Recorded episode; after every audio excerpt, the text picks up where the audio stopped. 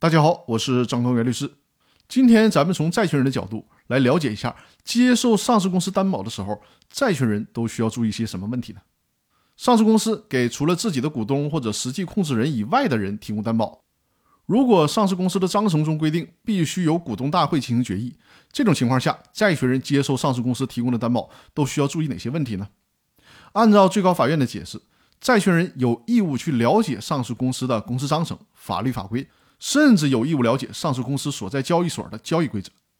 那可能有人就会问了，你说债权人需要了解上市公司的公司章程以及公司法的相关规定，这个呢咱们都能理解，但债权人还有必要了解交易所的交易规则吗？我债权人也不是上市公司，我凭啥要了解交易所的规则呢？凭什么交易所的规则要来约束我债权人呢？关于这个问题，最高法院也给出了解释。因为上市公司是公众公司，不是一个封闭的公司，所以说呢，上市公司必须要遵守交易所的规则。那么，你作为债权人跟上市公司打交道的时候，也自然就得遵守交易所的规则，尤其是在上市公司对外提供担保这个问题上更是如此。所以说呢，在接受上市公司担保的时候，债权人就要辛苦一些了，要了解法律法规对于公司担保的相关规定，比如说了解公司法的第十六条的规定，同时呢，还要仔细的查阅上市公司的公司章程，并且还需要了解上市公司所在交易所有关上市公司提供担保问题的规则。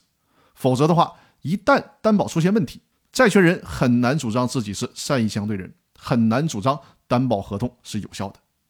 那好了，本周的音频就分享到这里了。大家记得周日晚上的八点来我的直播间，我们进行互动交流。感谢各位的支持，我们下周再见。祝大家周末愉快，谢谢大家。